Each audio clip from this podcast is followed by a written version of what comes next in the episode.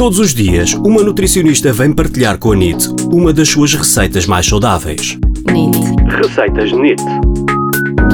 Hoje com Teresa de Abreu. Pão de ló úmido. Aquele pão de ló de comer à colher que tantos gostamos e que é tão tradicional na nossa Páscoa.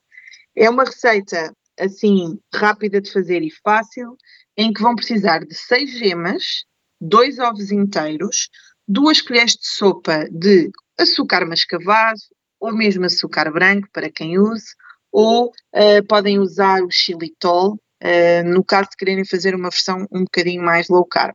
E depois, uh, três colheres de sopa de farinha de araruta, ou polvilho doce, ou amido de milho, portanto, um amido ou fécula de batata também funciona. Vamos então bater as seis, as seis gemas, os dois ovos e as duas colheres de sopa de açúcar durante bastante tempo até formarem um creme esbranquiçado e dobrarem o volume, portanto, dobrarem ou triplicarem o volume, ele vai ficar um creme bastante fofo.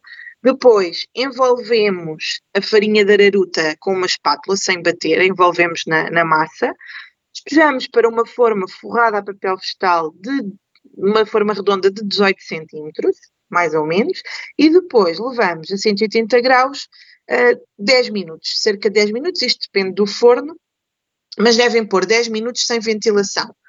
Depois, pronto, é tirar, uh, tirar do forno e desfrutar. Ele fica-se mesmo a desfazer-se e ótimo para comer à colher. E é agora uma sugestão para a Páscoa que está mesmo aí.